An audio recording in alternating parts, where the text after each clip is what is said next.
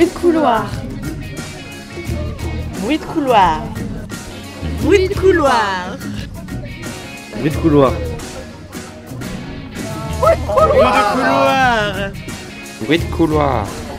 Vous écoutez Bruit de couloir sur Décibel FM, réalisé par les jeunes de l'atelier radio du lycée de Gourdon.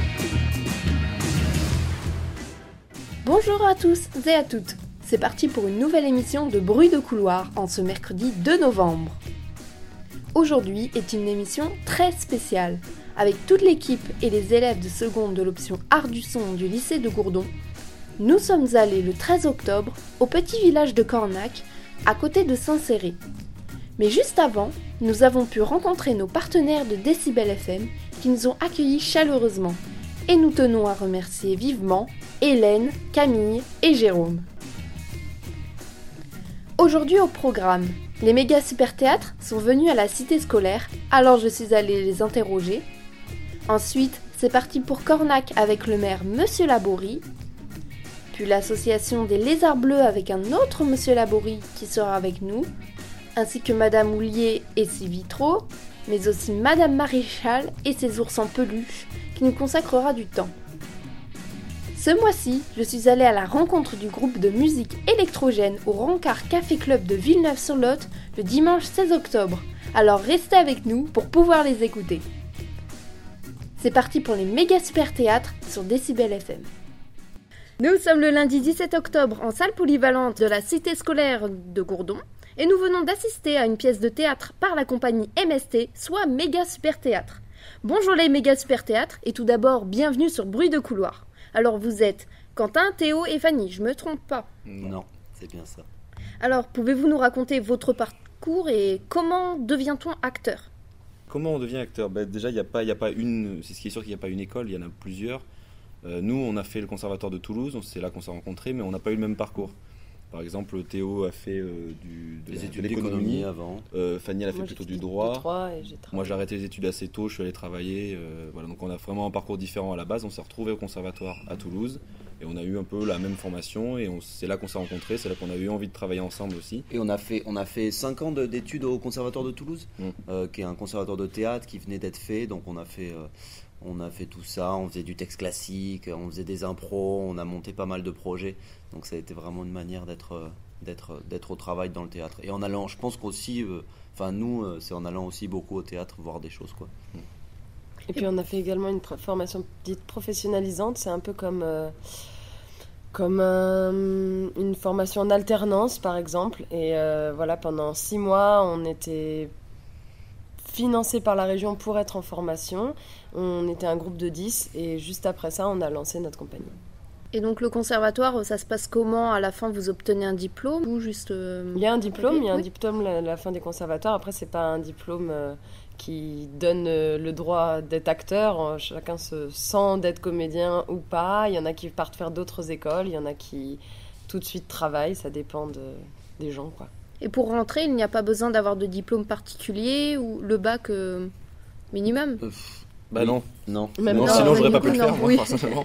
Non, mais il n'y a pas besoin d'un diplôme, c'est juste, euh, c'est juste, euh, il y a, concours. voilà, il y a un concours, il y a des auditions, il y a un stage de sélection où on, ça permet de voir les gens travailler ensemble, de former un groupe.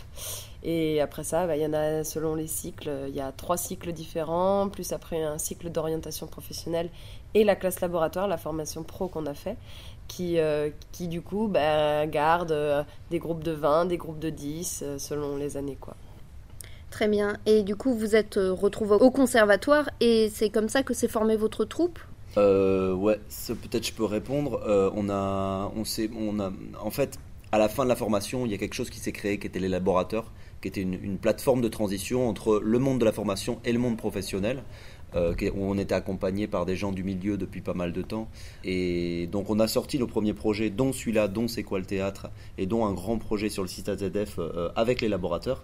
Et euh, pour essayer de continuer une certaine forme artistique et, ch- et ch- chercher une esthétique particulière, on a créé quelque chose, une compagnie qui s'appelle Méga Super Théâtre, euh, qui essaye de développer justement des formes théâtrales qui ne partent pas, euh, pour l'instant en tout cas, de textes dramatiques, de textes écrits, ce qu'on appelle un texte de théâtre, mais plutôt là un questionnement sur euh, c'est quoi le théâtre, euh, et sur d'autres spectacles, c'est on, on fait quelque chose actuellement qui est sur euh, la pensée deleuzienne, la pensée de Gilles Deleuze, un philosophe. Donc c'est plutôt c'est quoi penser au plateau, voilà, et où on, ne vient pas monter un texte de théâtre Et puis au-delà de cette compagnie, euh, des fois on porte d'autres projets et puis on se permet aussi d'aller travailler avec d'autres gens et travailler entre nous, mais aussi d'aller se nourrir euh, en travaillant avec d'autres metteurs en scène, d'autres comédiens pour voilà, continuer à rencontrer des gens et confronter nos esthétiques théâtrales avec d'autres.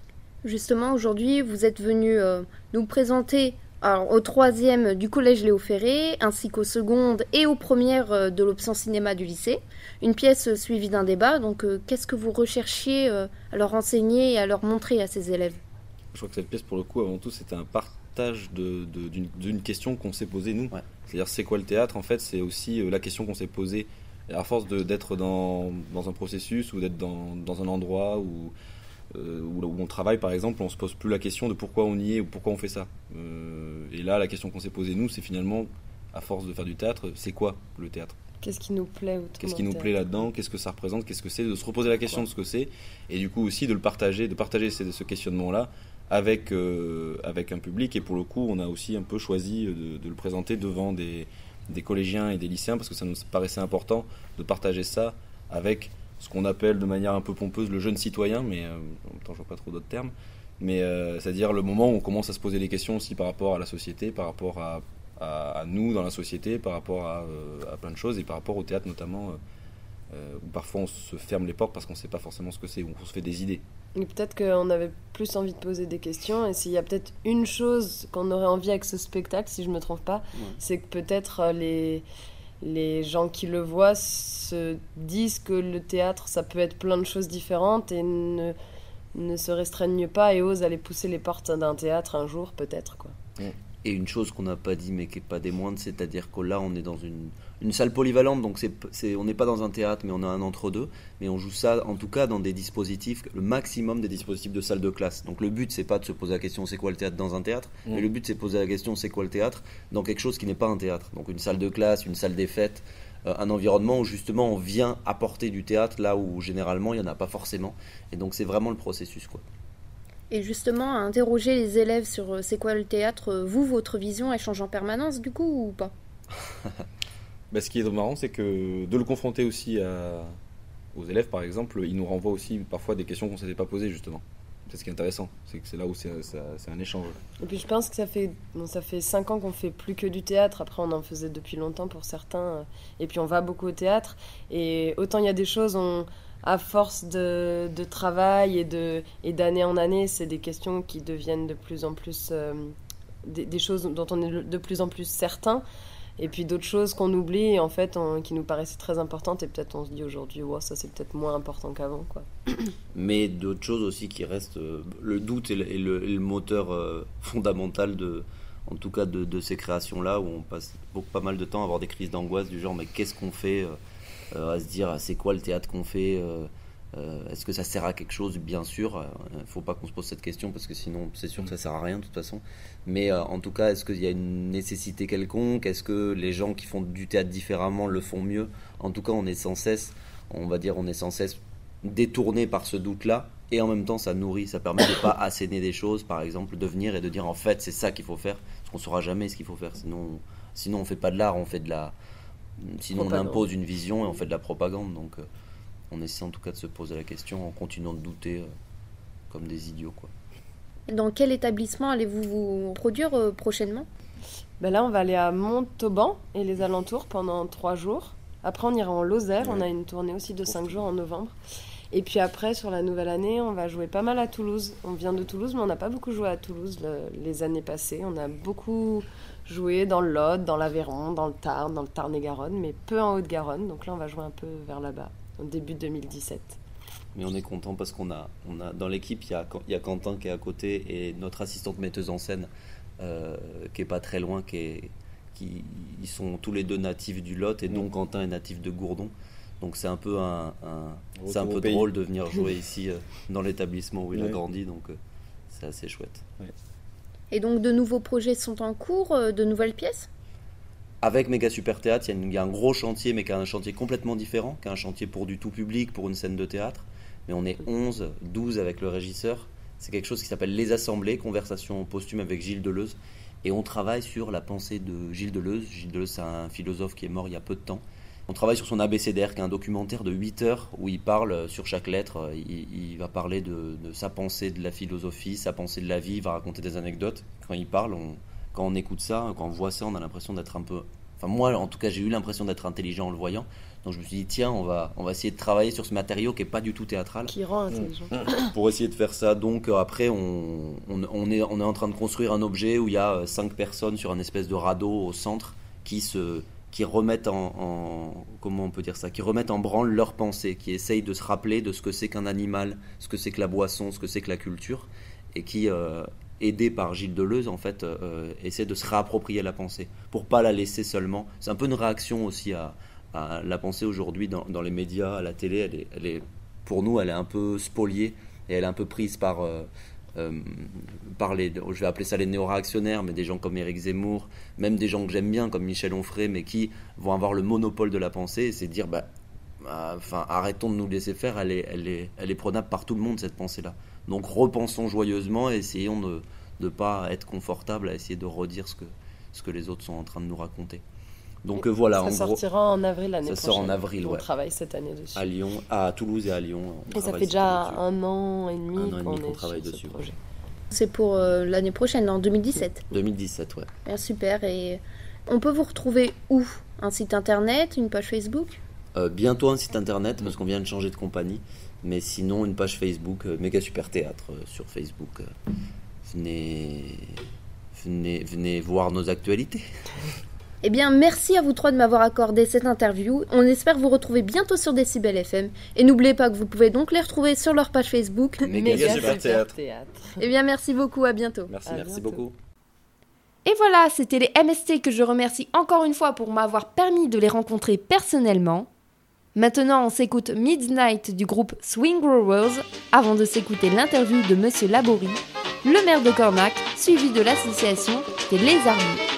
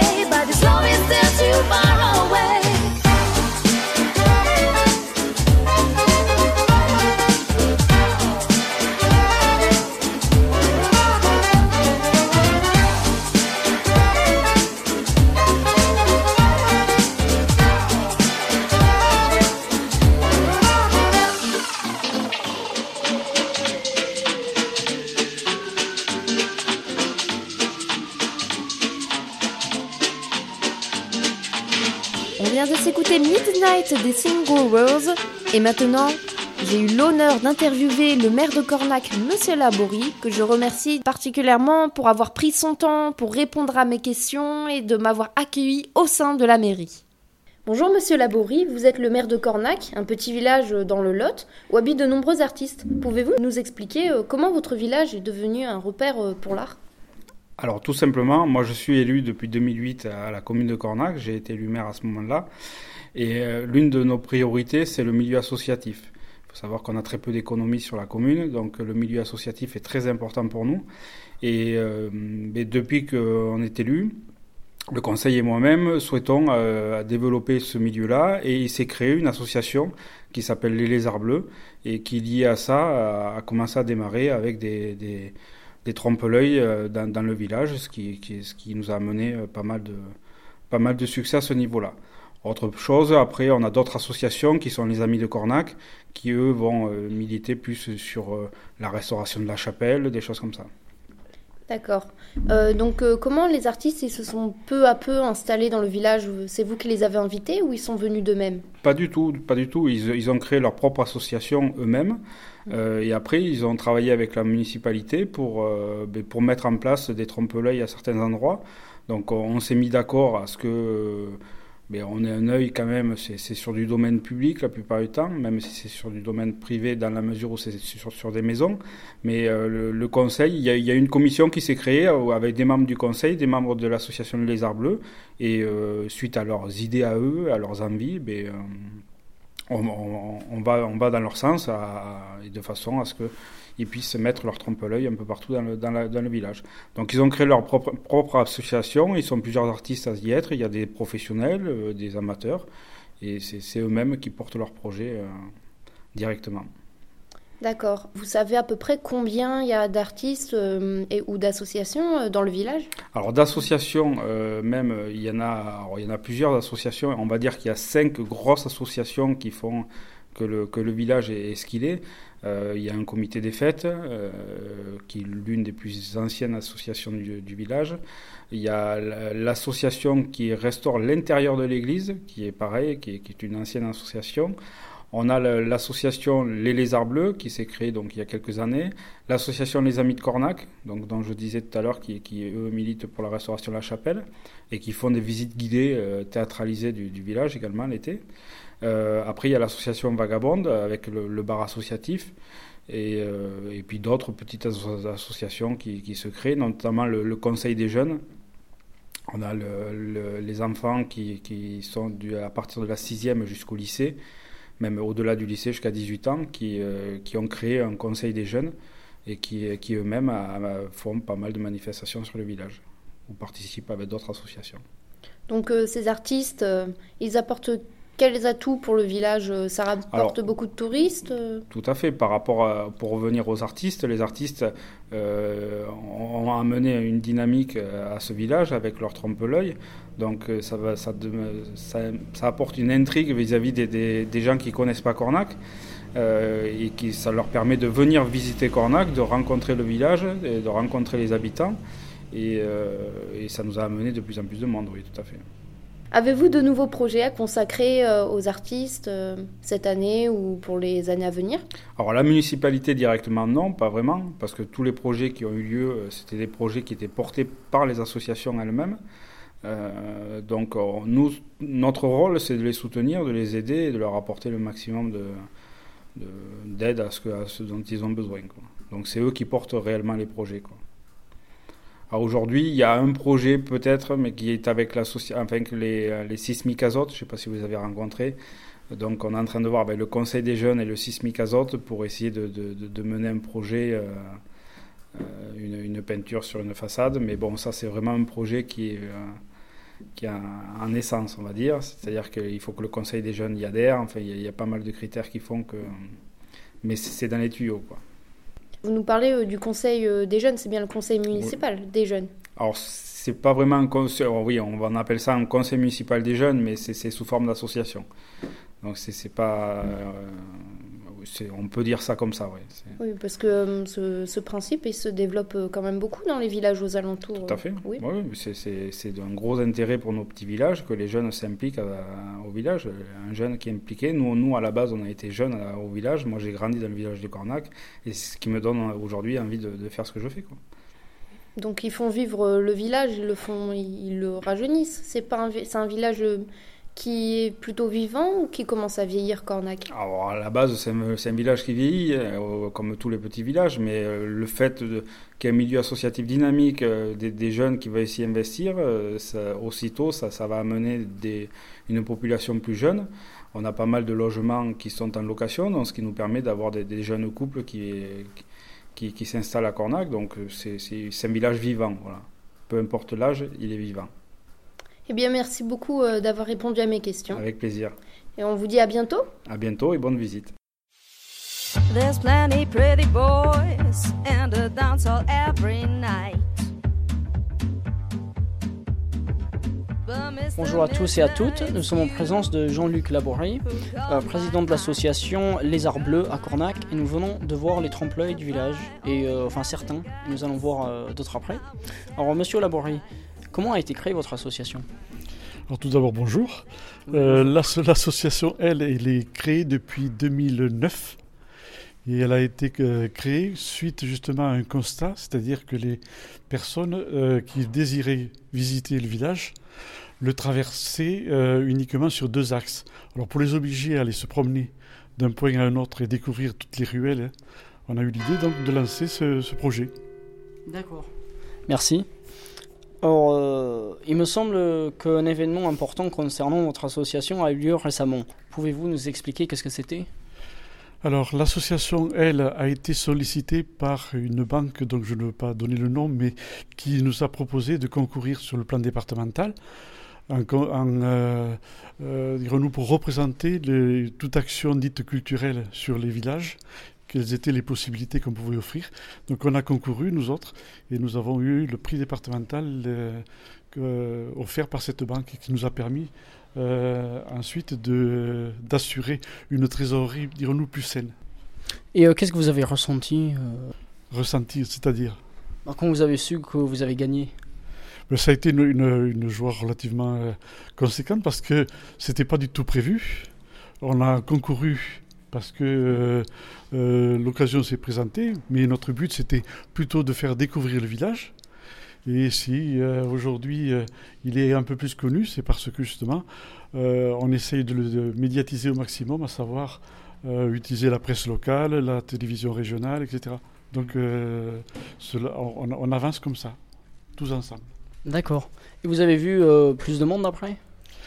Ah mais dès que, euh, euh, dirons-nous, le, les- le FR3, entre autres, a retransmis le, reportage qu'ils avaient fait, on a eu du monde en permanence. Et là, même si aujourd'hui le temps malheureusement n'est pas très clément, je suis sûr que si on regarde bien, on doit avoir des gens dans le village qui se promènent pour découvrir les, peintures ou les sculptures.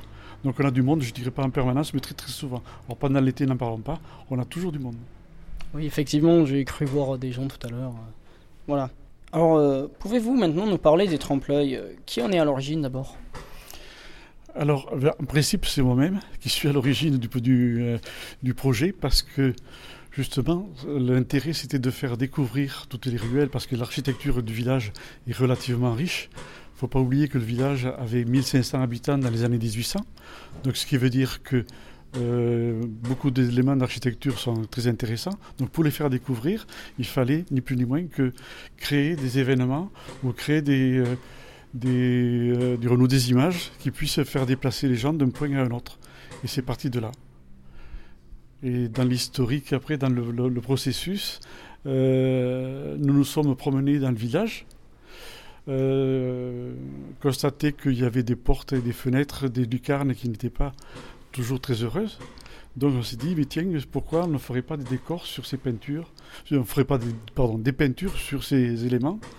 Et ensuite, on est allé visiter euh, rendre visite aux, propriétaires, leur demander l'autorisation, d'abord.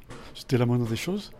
Et euh, suite à ça, ben, on, a, euh, on a travaillé les uns et les autres. Moi, j'ai demandé à ce que tous les membres de l'association fassent minimum un euh, trompe-l'œil, mais certains en ont fait deux, d'autres en ont fait cinq, d'autres en ont fait dix, euh, mais tout le monde a contribué et on est aujourd'hui 13 euh, peintres et sculpteurs du village, exclusivement du village. Aucun, on n'a eu aucune intervention extérieure au village. Merci. Et euh, comment ça se fait du coup qu'il y a eu autant d'artistes dans ce même village? Alors, il y a, je ne pense pas qu'il y ait autant d'artistes, parce que je suis presque sûr que dans notre petit village, si on cherche bien, alors il y a des gens, bon, si vous voulez, dans l'association, il y a des renouds deux professionnels, donc c'est leur métier, mais ensuite, ce sont des gens qui sont passionnés par la peinture ou, la sculpture, et on s'est dit, mais pourquoi on ne les intégrerait pas dans cette association? Donc moi, je suis allé les voir, je leur ai dit, écoutez, voilà, on a ce projet, qu'est-ce que vous en pensez? Euh, Vous venez avec nous, donc tout le monde est venu, et... euh, mais dans tous les petits villages, il y a des gens qui sont passionnés par la peinture, qui font de la peinture uniquement pour le plaisir, ou du macramé, ou de la, de la sculpture, du modelage. euh, donc, euh, tout le monde a contribué à- au projet. D'accord. Et euh, vous avez combien d'œuvres au jour d'aujourd'hui Alors, aujourd'hui, si mes souvenirs sont bons, je crois qu'il doit y avoir dans le village, peinture et sculpture compris, entre 72. Euh, j'en- ai, moi, d'autres en, en préparation. Mais ça, ce sera pour le futur. Ça vous obligera à revenir. Oui, bah, on aimerait bien revenir justement dans l'avenir, voir comment vous avez progressé. Je voulais vous demander, est-ce qu'il y a une méthode pour faire des trompe-l'œil? Parce que ça a l'air d'être quelque chose d'assez compliqué à réaliser. Alors, il y a aussi une chose que je ne vous ai pas encore précisée, il faut savoir que tous les sujets qui sont abordés euh, ont un lien étroit avec la maison ou le bâtiment sur lequel ils sont faits. C'est-à-dire que lorsque vous verrez euh, une illustration d'un boulanger, c'est parce que autrefois, dans cette maison, il y avait un boulanger. Et ainsi de suite. Il y a aussi bien un coiffeur. Donc, il y a toujours un lien avec la- construction. Il faut savoir également qu'on ne, on ne peint pas des décors, quels qu'ils soient, trompe-l'œil ou pas, sans les autorisations. Autorisation du propriétaire, c'est la moindre des choses, mais aussi autorisation de la mairie. Parce qu'à partir du moment où c'est vu d'une voie euh, communale, euh, il faut avoir une autorisation. Donc à chaque fois qu'un propriétaire euh, a envie d'un trompe-l'œil, euh, il en fait la demande. C'est-à-dire que nous avons un formulaire, on fait ça très sérieusement. On a un formulaire que l'on fait remplir par la personne qui le signe et on le propose à la mairie. Il dit voilà, on a ce projet, est-ce que ça vous dérange ou que ça ne vous dérange pas? Donc, euh, ils ont une commission, nous autres aussi, et euh, on se rencontre et on discute sur le projet qui est proposé. Mais à 100%, même 300%, ça a été accepté jusqu'à présent. Donc beaucoup de propriétaires sont favorables, donc. Euh, tous, on n'a pas, eu- on n'a pas eu un seul refus. D'accord. C'est un très bon succès quand même. N'est-ce pas? Oui. Mais euh, écoutez, merci beaucoup. Euh, nous attendons avec impatience donc de voir l'avenir du village. Pas de Et problème. euh, voilà, vous avez rien à rajouter? Toute l'association vous invite à Oui. revenir quand vous le souhaitez. Pas de problème. D'accord, bah merci beaucoup. Au plaisir.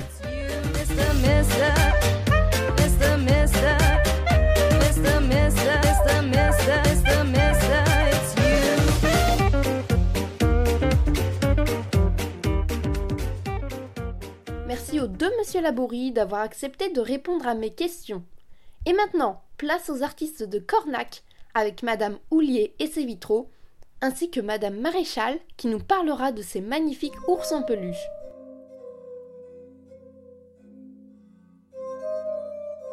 Bonjour à tous, nous sommes maintenant en compagnie de Madame Houlier, qui est artiste vitrailliste et qui a installé son atelier dans une maison de Cornac. Alors, quel est votre métier et en quoi consiste-t-il? Alors, mon métier, en fait, bon, ils disent maître verrier. Ça me paraît un peu pompeux. Moi, je trouvais que vitrailliste était suffisant et expliquait bien les choses, mais soi-disant que c'est maître verrier. Bon, admettons. Donc, pour moi, ça consiste donc surtout à mettre de la beauté en plus dans les maisons. Et donc, euh, jouer avec la lumière, ça fait partie des choses très sympas. Et que euh, quand en plus de ça, euh, cette lumière passe à travers certains verres, ça peut être source d'un tas de, de belles choses.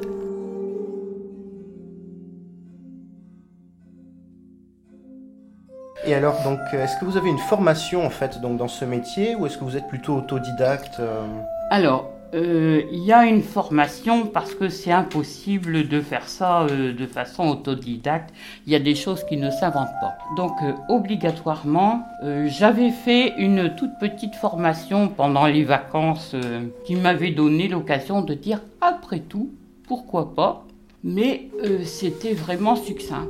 Et donc, euh, en remontant dans notre nord à l'époque, euh, je m'étais dit, est-ce que d'une part, je vais être capable de reproduire ce que j'ai appris? Euh, Bon, c'était le cas, mais c'était pas suffisant. Et donc, en fait, j'ai eu cette chance, j'étais pas si loin que ça de Chartres. Et donc, j'ai appris qu'ils faisaient des stages, parce que quand j'ai voulu refaire du vitrail, les écoles de vitrail ferment à 26 ans. Et je les avais largement dépassés. Donc, il a fallu que je trouve d'autres solutions. Et donc, en fait, euh, j'ai pu faire tous les, les stages qui me paraissaient importants. Et donc, j'ai découvert euh, beaucoup de choses. Euh, bon, le, vitrail d'église, en gros, tout le monde connaît un petit peu, vitrail au plomb, peint, etc. Bon.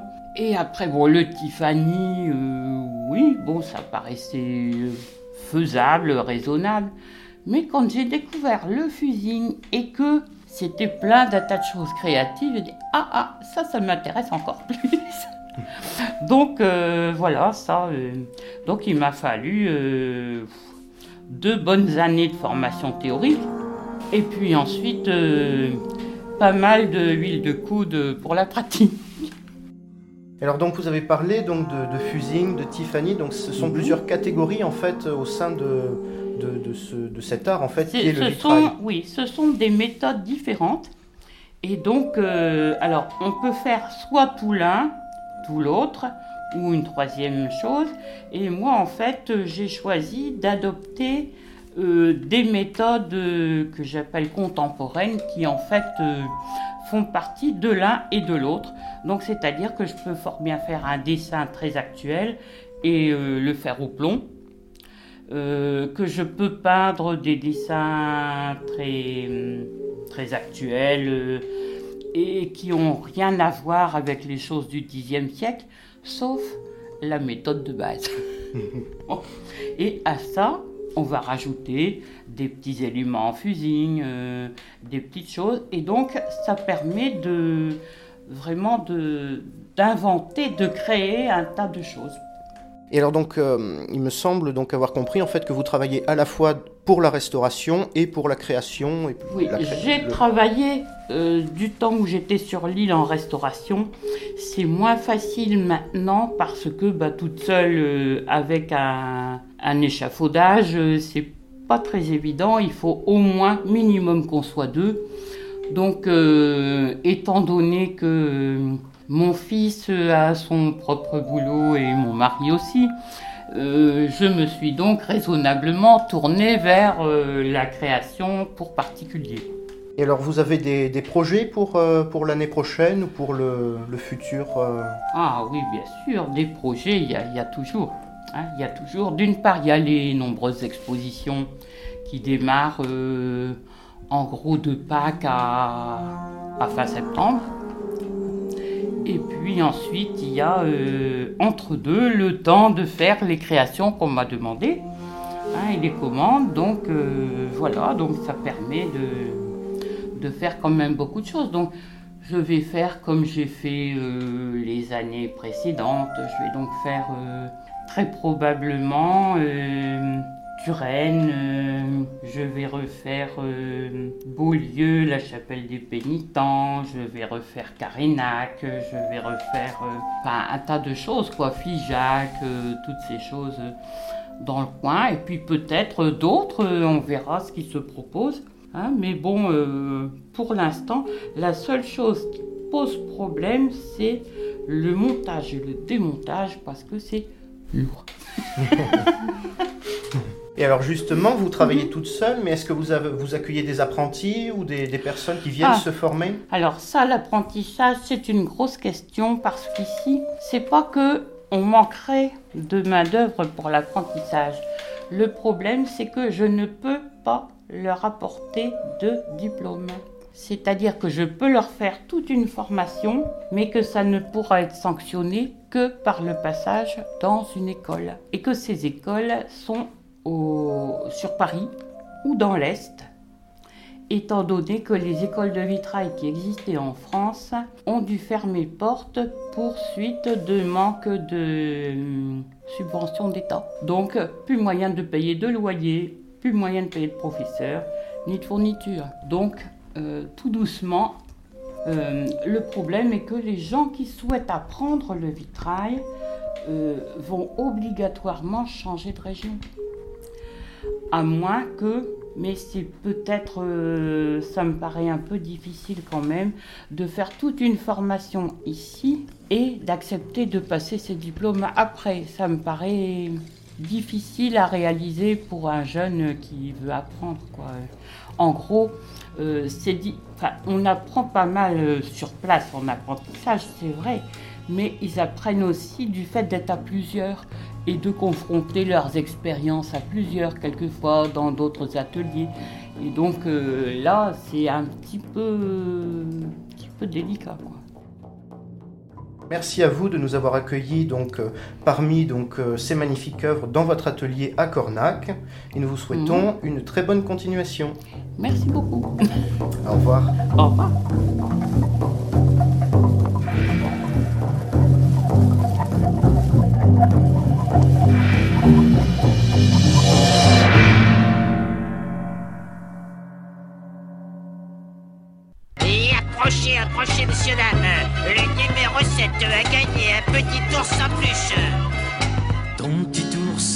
Est un petit voyeur. Donc, euh, Madame Maréchal, bonjour. Bonjour. Euh, donc, vous faites euh, des ours en peluche, donc de manière artisanale. Mhm. Et comment est-ce que vous vous y prenez pour alors, euh, moi je fais de la création, donc euh, au départ je dessine mes modèles, je dessine des patrons, euh, je crée mes patrons. À partir des patrons, je trace sur des tissus particuliers que j'achète à l'étranger. Donc c'est beaucoup de mohair, d'alpaga, des choses comme ça, des matières nobles. Donc euh, quand mes pièces sont tracées et découpées, je les couds, c'est du travail essentiellement de couture. Et puis je monte mes ours. Donc ça fait des ours à l'ancienne, euh, des ours euh, comme les ours d'antan, les ours de nos grands-parents, donc qui sont complètement faits à la main, montés avec des systèmes d'articulation, ce qui permet de bouger la tête, les bras, les jambes. Euh, on coud des yeux en verre. Enfin bref, c'est des ours qui sont faits complètement à l'ancienne, comme les ours, les ours, les ours d'antan. Voilà. Et euh, où est-ce que vous trouvez l'inspiration pour dessiner tous les patrons Bah dans ma tête. dans ma tête, euh, j'ai des envies quelquefois de, faire un ours particulier ou habillé d'une certaine manière ou avec une physionomie particulière. Donc ça, je dessine un peu ce que j'ai dans la tête. Ou alors j'ai quelquefois aussi, euh, lors de mes rencontres, des gens qui me demandent des choses particulières. Du coup, ça me pousse à essayer de créer de, nouvelles choses ou, de travailler sur des idées que moi, j'aurais pas, pas forcément. Mhm. Et euh, c'est une passion depuis, depuis toujours ou vous avez fait des études? Non, c'est pas une passion depuis toujours. Moi, j'ai fait des études d'art graphique. Mhm. C'est ma formation. Euh, donc j'ai travaillé dans la publicité longtemps. Et puis un jour, je me suis arrêtée volontairement. Et euh, pendant, pendant cette période d'arrêt, je me suis mise à coudre et j'ai voulu faire des choses un peu en volume. Donc un jour, je suis tombée sur un reportage télévisé d'une dame qui faisait ça et ça m'a donné envie de faire la même chose. Donc j'ai dessiné mes patrons, enfin un patron, j'ai pris euh, du tissu de base, euh, mes petites aiguilles, mon fil, et puis j'ai essayé de coudre un ours, qui était horrible, mais bon, c'était le premier. Et puis petit à petit, je me suis perfectionnée, j'ai acheté euh, de plus belles matières, j'ai acheté une machine à coudre, et, puis, les choses ont démarré comme ça. Après, c'est la passion qui a fait le reste. Quand on est passionné, on cherche toujours à faire mieux, et faire plus. Donc euh, voilà, les choses elles se sont passées comme ça. Mhm. Et donc, est-ce que vous arrivez à vivre de votre passion? Alors euh, oui, aujourd'hui j'arrive à vivre de ma passion. Alors je, je crée, je vis parce que je crée des modèles, je vends certains ours terminés pour des gens qui en ont envie, des passionnés ou des gens qui ont un coup de cœur. Euh, je vends donc des produits finis euh, euh, pour les ours, mais je décline aussi certaines de mes créations en kit couture. Et donc c'est ce qu'on est en train de faire là à l'atelier. On, met en, place les kits avec lesquels moi je sillonne la France. Je fais des salons de loisirs créatifs et je vends mes kits couture à des, passionnés, des gens qui ont envie, ont envie de s'y essayer et euh, qui se mettent à faire les, ours, les modèles que moi j'ai créés. Donc en, parallèle de- des ours, j'ai euh, tout un secteur euh, enfant. Donc là, il y a des doudous, il y a des poupées de chiffon, il y a des couvertures, enfin il y a plein, plein de, de- de choses comme ça déclinées dans des matières très douces et très colorées. Donc là, c'est pareil, je, crée mes modèles, euh, je vends du produit fini et je décline certaines de mes créations en kit couture que je vends aussi sur les loisirs dans les salons de loisirs créatifs. Donc voilà, en fait, tout ça, ça me permet de gagner ma vie.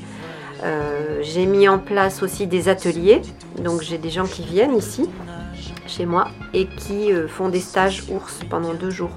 Donc je leur apprends à, réaliser un ours. Donc j'ai des dames pendant deux jours, elles viennent euh, apprendre à travailler, euh, à travailler un ours et elles repartent avec leur travail. Voilà. Et donc, vous avez parlé de gens qui ont des coups de cœur, mais c'est qui en général? Les enfants, les adultes? C'est plutôt des adultes. Alors, euh, concernant les ours, c'est vraiment, euh, même si euh, quand on parle d'ours en peluche, on a plutôt tendance à penser que ça intéresse les enfants. En fait, mes ours tellement, ont tellement une image rétro qui plaisent plutôt aux adultes. Donc, les gens les voient sur les salons. J'en ai toujours un peu à vendre sur les salons. Euh, donc il y a des gens qui ont des coups de cœur, il y a des gens qui euh, me passent des commandes euh, pour un cadeau, pour enfin, voilà. J'ai des gens aussi qui en font faire pour, pour des baptêmes ou des naissances, ça ça arrive.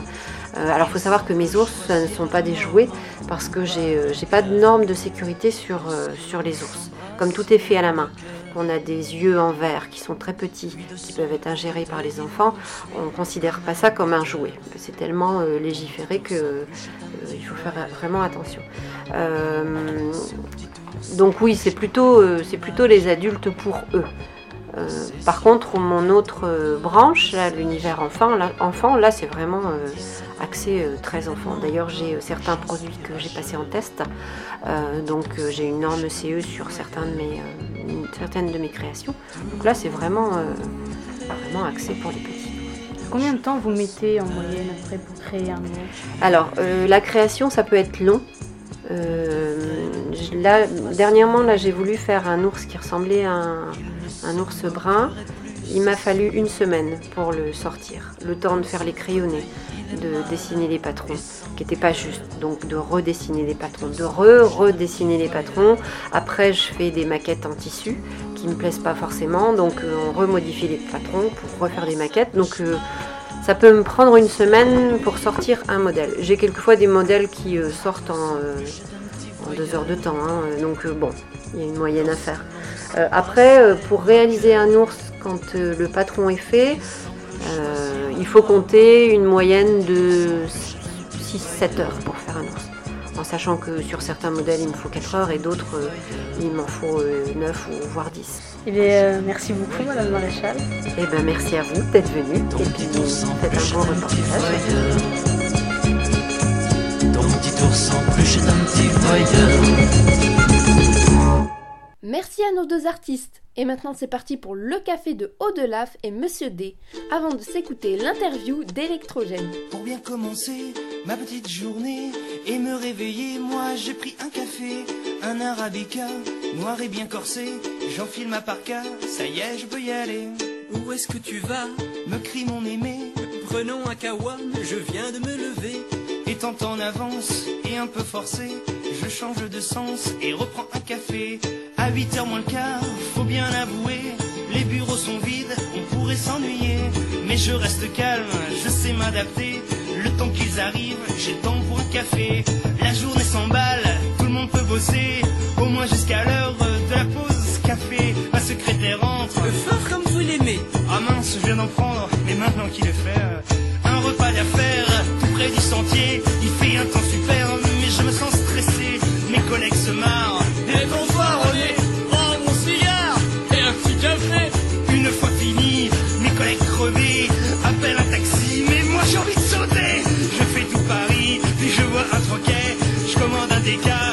Caféiné.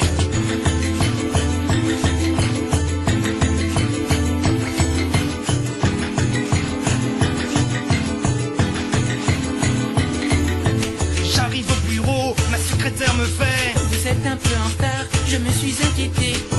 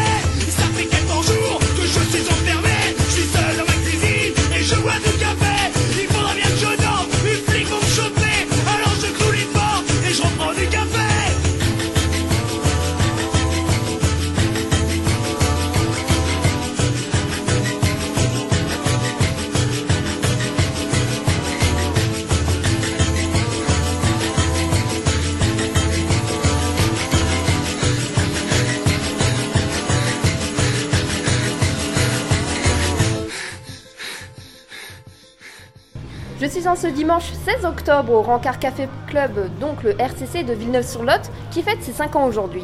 Ici, de nombreux motards et collectionneurs se retrouvent pour discuter de leur passion. Et à 14h débutera le concert du groupe Électrogène, avec qui je suis actuellement. Bonjour les garçons Salut. Salut Alors, euh, pouvez-vous vous présenter et nous dire euh, que faites-vous au sein du groupe? Donc moi je suis Geoff, euh, je suis chanteur-guitariste. Elvis batteur et Franck euh, basse et chœur. Alors, euh, comment vous êtes-vous rencontrés Oh. Sur Facebook. Ah, c'est c'est, euh, c'est une longue histoire. euh, on se connaît déjà un peu tous les trois, mais sur différents projets. Et, euh, et on a décidé au mois de juillet, juin-juillet de cette année, de, de- de se dire on fait un truc ensemble, tous les trois. Et du coup, aujourd'hui, vous, vous allez nous faire euh, un concert, c'est bien ça? Ouais. C'est ça, ouais. Donc on va fêter. euh, on est on est des amis proches du donc du RCC, du Rancard Café Club, euh, qui est un- une association de, passionnés de vieilles voitures et motos. Et qui se rencontrent tous les troisièmes dimanches de chaque mois sur Villeneuve-sur-Lot. Et là, ils ont décidé de fêter leurs 5 ans. Et donc, ils ont fait appel à nous euh, pour animer l'événement, quoi. C'est très sympa et on peut vous entendre jouer où prochainement? Alors le 5 novembre à la Sauvetage sur LED, je crois, c'est ça Oui, c'est ça. Le, le 9 décembre au Lambarzi Café et après euh, on est en train de mettre en place des direct live euh, sur Facebook. Euh, donc sur, on fait un max de, de réseaux sociaux comme ça. Et l'idée c'est aussi pour la trêve de l'hiver d'aller chez les gens dans leur salon pour des, pour des soirées, de, voilà, de, de se déplacer en acoustique chez les gens. Et toi, Geoff, euh, tu es euh, chanteur d'électrogène, mais je crois que tu sors aussi euh, ton EP perso prochainement, le 11 novembre, c'est bien ça? Oui, tout à fait, le 11 novembre. Donc, j'ai commencé à enregistrer euh, donc cet EP il y, a, il y a quelques mois déjà. On le fignole et on le peaufine petit à petit, donc avec Elvis qui a la batterie dans l'électrogène et qui est président de l'association Lemon Pie Records, qui est un label associatif, et donc qui ont décidé de me signer pour produire mon, mon premier EP. Et c'est donc un EP que tu as voulu rock, c'est ça? Oui, tout à fait. Donc on va retrouver tout un tas d'influences qui sont mes influences de départ, euh, qui est donc la scène grunge Seattle, donc Nirvana, Soundgarden. euh, mais on va trouver aussi des influences un petit peu Noir Désir. Et, euh, et voilà, un petit peu Metallica, tout ça, toute cette scène rock. Euh. D'accord, tu veux bien nous, nous en chanter un extrait et en exclusivité pour les auditeurs de Décibel FM, s'il te plaît Euh, comment te dire? A cappella comme ça. Oui, comme ça, euh, vite fait. Ouais, carrément. Chercher la guitare. Ouais, voilà, bon, ça ça. sera mieux. Ça, j'étais pas au courant, tu vois. Merci Elvis. C'est ça qui est bon. Ouais, c'est- j'ai pas prévenu. C'est ça qui est bon.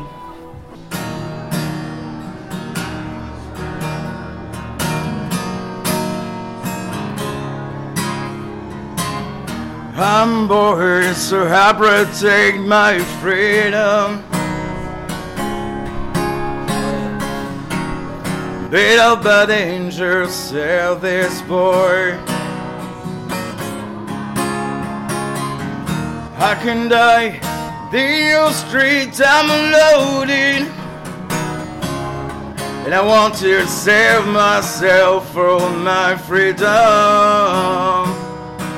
I can still some this boy. I'm born, so I protect my freedom.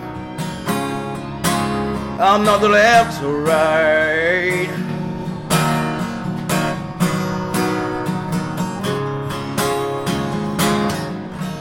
Et la suite, faudra écouter le P. Eh bien, merci beaucoup, c'était super. Et on fait comment du coup si on veut précommander ou acheter ton album? Alors la précommande, tu, tu peux la faire en envoyant un mail sur contactmail tout attaché .joff@gmail.com euh, ou sur le site de Lemon Pie Records. www.lemonpierecords.com. Ben, Merci beaucoup les gars. Merci, et. Merci à toi. C'était super, je suis ravie euh, de vous avoir rencontré et maintenant on attend euh, votre concert. Avec plaisir.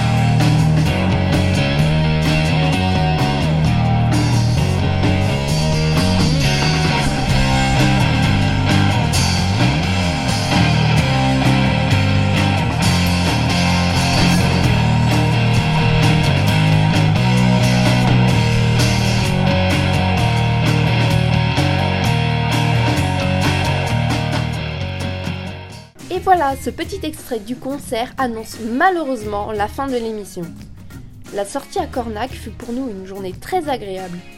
Chacun a pu s'initier au jeu des interviews. C'était pour nous le moyen de connaître un peu plus les secondes, de découvrir le village et de rencontrer différents artistes.